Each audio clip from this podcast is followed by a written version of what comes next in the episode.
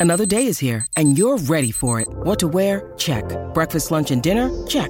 Planning for what's next and how to save for it? That's where Bank of America can help. For your financial to dos, Bank of America has experts ready to help get you closer to your goals. Get started at one of our local financial centers or 24-7 in our mobile banking app. Find a location near you at bankofamerica.com slash talk to us. What would you like the power to do? Mobile banking requires downloading the app and is only available for select devices. Message and data rates may apply. Bank of America and a member FDIC. When you need mealtime inspiration, it's worth shopping Kroger, where you'll find over 30,000 mouthwatering choices that excite your inner foodie. And no matter what tasty choice you make, you'll enjoy our everyday low prices, plus extra ways to save, like digital coupons worth over $600 each week. You can also save up to $1 off per gallon at the pump with fuel points. More savings and more inspiring flavors make shopping Kroger worth it every time. Kroger, fresh for everyone. Fuel restrictions apply.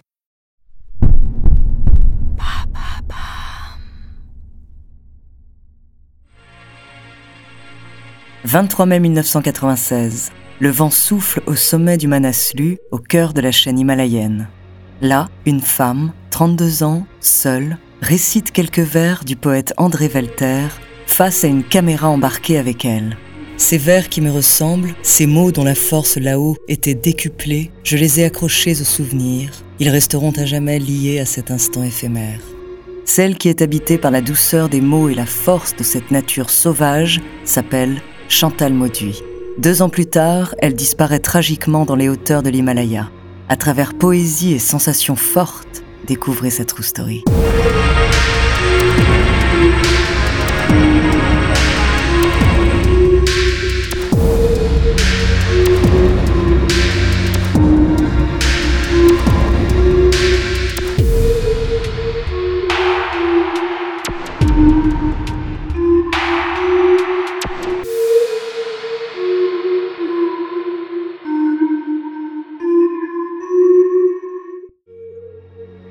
Bonjour, ici Andrea Brusque, bienvenue dans True Story.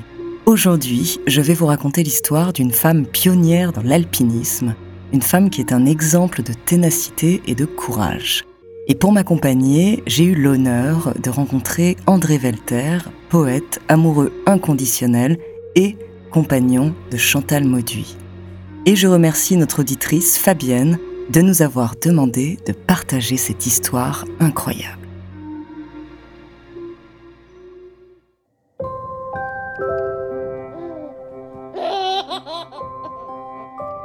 Chantal Mauduit est née le 24 mars 1964 dans le 15e arrondissement de Paris.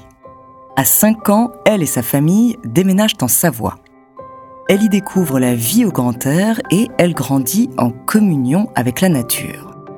Enfant, Chantal écrit en rouge dans son carnet ⁇ Je veux être alpiniste malgré les dangers des avalanches et des corniches ⁇ En 1979, alors que Chantal est âgée de 15 ans, sa mère décède brutalement d'un cancer.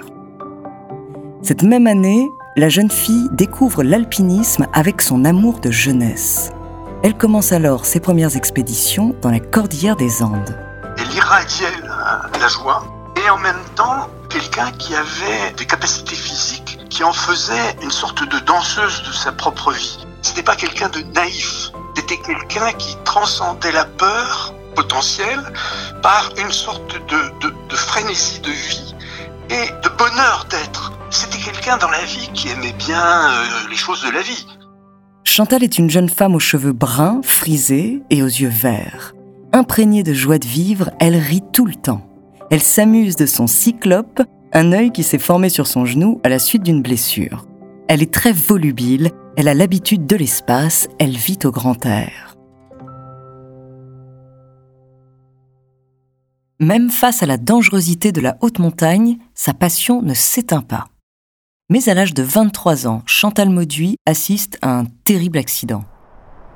Alors qu'elle fait du ski de pente raide avec ses amis dans la face ouest du râteau, en Oisan, le moins expérimenté d'entre eux, Étienne, chute dans le premier virage, juste sous ses yeux, et y laisse sa vie. Pendant des mois, Chantal Mauduit, hantée par des cauchemars, refuse d'affronter la montagne. Mais petit à petit, au fil du temps, la flamme se rallume et Chantal ne peut s'empêcher de retourner sur les sommets alpins.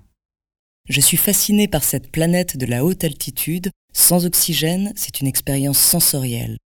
Tout est exacerbé, le corps humain n'est pas fait pour ça, on n'y a pas sa place revenir sur la puissance musculaire qui était la sienne et en même temps d'une grâce et d'une légèreté totale. C'était l'alliance des deux. Elle avait les moyens physiques de force et une sorte de légèreté de danseuse. Et puis toujours cette gaieté qui était vraiment son trait de, caractère. Elle dansait sa vie de toute façon et c'était en plus accompagné d'une sorte de rire permanent. C'est comme l'amour. Elle avait des rires naïfs, enfantins, et puis elle avait des rires beaucoup plus profonds. C'était une sorte de leçon sans leçon. C'est-à-dire qu'elle faisait la leçon à personne, mais on entendait une vraie profondeur de destin, disons ça comme ça. Puis, après les sommets alpins, Chantal organise ses expéditions en Himalaya. Elle les improvise souvent et trouve des compagnons de route australiens, américains ou espagnols. Je crois qu'elle avait une telle personnalité que euh, le fait qu'elle soit femme était là pour le coup un plus absolu. C'est-à-dire qu'elle était d'une séduction folle hein. et en plus d'une simplicité très rare et d'une force très singulière. Elle n'avait rien à envier à, qui que ce soit. En 1989, elle est sélectionnée parmi les jeunes alpinistes de la Fédération de la montagne. En 1992, Chantal Mauduit découvre le Népal qui deviendra son pays de cœur. Là-bas, elle retrouve le plaisir des marches de son enfance en moyenne montagne. Mais ce qu'elle aime par-dessus tout, c'est la sérénité qui y règne. Elle y adopte un garçon de six mois et lui paye ses études. Chantal devient très proche de la famille du petit, dont elle garde toujours sur elle le petit collier népalais qu'il lui a offert. Chantal Mauduit a pour rêve de gravir les 14 sommets les plus hauts de la planète. Elle se lance un défi de taille, le faire sans oxygène. Elle commence son épopée cette même année, en 1992. Au milieu de la chaîne himalayenne, sous un vent glacial, après des jours de marche plus intenses les uns que les autres, le 3 août, Chantal Mauduit accomplit un exploit et monte en solitaire au sommet du K2 son premier 8000. Elle est la deuxième femme à réaliser cette ascension. Elle arrive au sommet seule. N'est rien à l'époque. Elle n'a pas de sponsor, elle n'a pas de groupe avec elle, elle n'a pas de porteur, elle n'a rien. Elle arrive au sommet seule pour le premier 8000 qu'elle a gravi. Et ça s'est passé très bien jusqu'au sommet. La descente est plus dure et il s'en est pas fallu beaucoup qu'elle meure gelée. Elle s'est creusée une grotte pour redescendre, etc. Enfin, ça, c'est un exploit tout à fait extraordinaire. Et si j'ose dire, euh, qui transcende tout à fait le genre, là, pour le coup. Chantal n'a pas de chez elle fixe. Pendant six mois de l'année, elle part en expédition dans les hauteurs de l'Himalaya, et le reste du temps, elle ne reste jamais très loin de Chamonix, où elle a passé son enfance. Quand elle rentre en France, Chantal retrouve son compagnon, le poète André Velter. Vous savez, en amour, on a beaucoup de mal avec le français parce qu'on n'a qu'un mot. C'est comme avec l'échelle de Richter, il faudrait des amours à puissance 5, euh, puissance 9. Et Chantal, c'était euh, puissance au-delà de la numérologie. C'est pour ça que je l'ai appelé euh, l'amour folle, FOL. C'était quelque chose qui n'était pas un amour fou. C'était quelque chose à la fois d'irrationnel et de totalement obligatoire pour des êtres qui se rencontrent avec son père, la première fois qu'on s'est vu, je lui avais dit, euh, il y avait pas mal de gens qui disaient, mais elle est comme un ange, etc. Et moi, j'avais dit à son père, un ange, oui, 70% d'ange et 30% de démon. Chantal Mauduit et l'amour qu'elle lui a porté ont toujours inspiré André Velter. Il lui a dédié de nombreux vers. D'ailleurs, Chantal entretient une relation très intime avec la poésie qui l'accompagne partout sur sa route.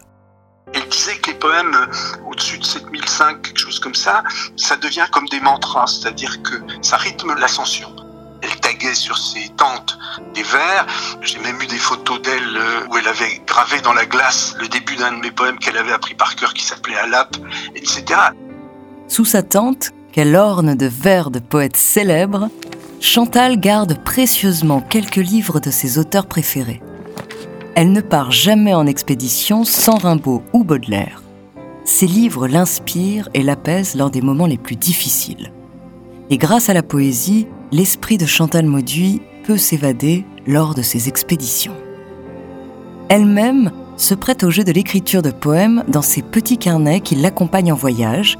De ses expéditions multicolores, de ses expériences multicultures, j'ai appris, j'ai compris un peu, beaucoup, passionnément à la folie. De ses messages de tempête et d'orage, de ses messages d'outrance, de blanc, de bleu, j'ai vu le bleu clair de la lune, de l'autre, de moi, deux, trois, quatre, cinq, six, sept, huit, neuf, dix, valet, dame, roi, as, jeu de cartes, château de cartes, un coup de souffle himalayen, et tout s'envole mais ne retombe. Qui êtes-vous, alpiniste? Chantal écrit surtout pour elle, mais aussi un peu pour les autres. Elle aime aussi pratiquer le yoga sur le sommet des montagnes.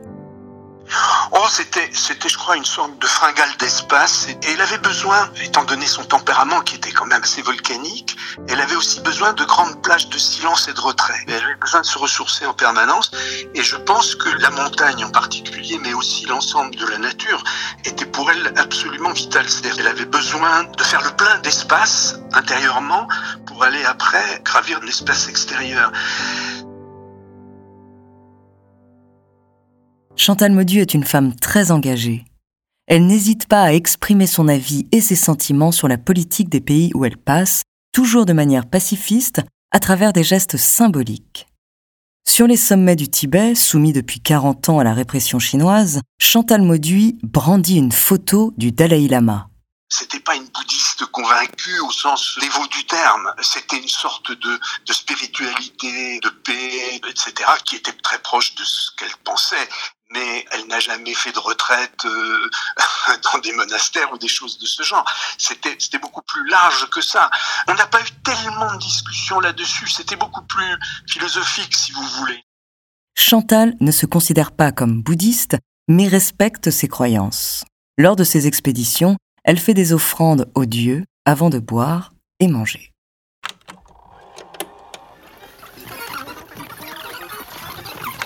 1996. Chantal Mauduit entreprend de gravir le Lot, au sommet de l'Himalaya. Elle s'entoure de deux jeunes Américains. Le 10 mai, le groupe fait face à une violente tempête. Sur le chemin, les vents ont laissé huit personnes pour mortes. Les trois alpinistes réussissent à planter leur tente au sommet du Lotz, face au vent et s'apprête à passer une nuit difficile. Chantal a moins de mal que les autres à se reposer. Elle appréhende mieux les difficiles conditions. Au petit matin, les deux hommes ne sentent plus leurs extrémités. Ils décident de ne plus suivre Chantal. Le 23 mai, Chantal repart donc seule, sans aide d'oxygène. Elle atteint le sommet du Manaslu. Elle est la première femme à gravir les 14 8000 de la planète. Cet exploit sacre Chantal Mauduit, grande alpiniste. Elle est enfin reconnue pour sa force et sa ténacité dans le monde du grand alpinisme.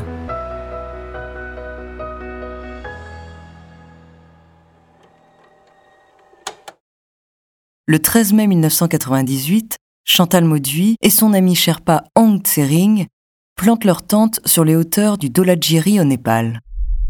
En pleine nuit, ils sont réveillés par un bruit sourd.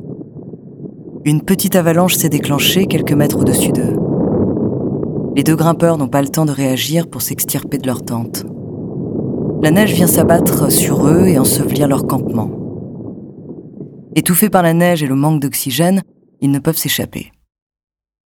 À seulement 34 ans, Chantal Mauduit s'éteint dans le pays et les montagnes qu'elle aime tant.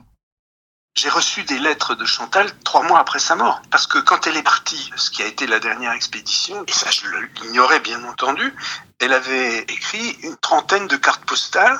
Elle savait que ça me rendait triste un peu de la voir partir, et elle avait écrit des cartes postales qu'elle a confiées à des gens qu'elle a rencontrés dans les aéroports ou à Katmandou ou ailleurs en leur demandant de, les poster de là où ils allaient. Il m'est arrivé des cartes d'Australie, Bulgarie, d'Espagne, jusqu'à deux ou trois mois après sa mort. Ça, c'est tout à fait elle, ça. Aujourd'hui, les nouvelles générations connaissent peu l'histoire de Chantal Mauduit, pourtant pionnière de l'alpinisme féminin, exemple de courage et de ténacité. Par sa passion pour les jolis mots, l'alpiniste a inspiré des écrivains et poètes comme Alexandre Duic et son compagnon André. C'est toujours très compliqué de parler d'elle parce que peut m'imaginer que je, suis uniquement attaché à une sorte d'éloge dithyrambique, mais je suis tellement en dessous de la réalité de ce qu'elle était. Encore une fois, c'est un être qui tenait à la Terre de façon très problématique. Il faudrait pas me pousser beaucoup dans la mystique pour que j'imagine quelques grâces divines. C'est ce poème sublime de Hölderlin qui s'appelle Au parc, qu'on peut traduire par Aux muses, et qui se termine par Avoir une fois tutoyé les dieux, il n'en fallait pas davantage. Et moi j'ai aimé une déesse, il n'en fallait pas davantage. Et surtout, afin de perpétuer la passion de Chantal Mauduit pour le Népal et son peuple, une association a été créée à son nom afin d'améliorer les conditions de vie des enfants népalais et leur scolarité.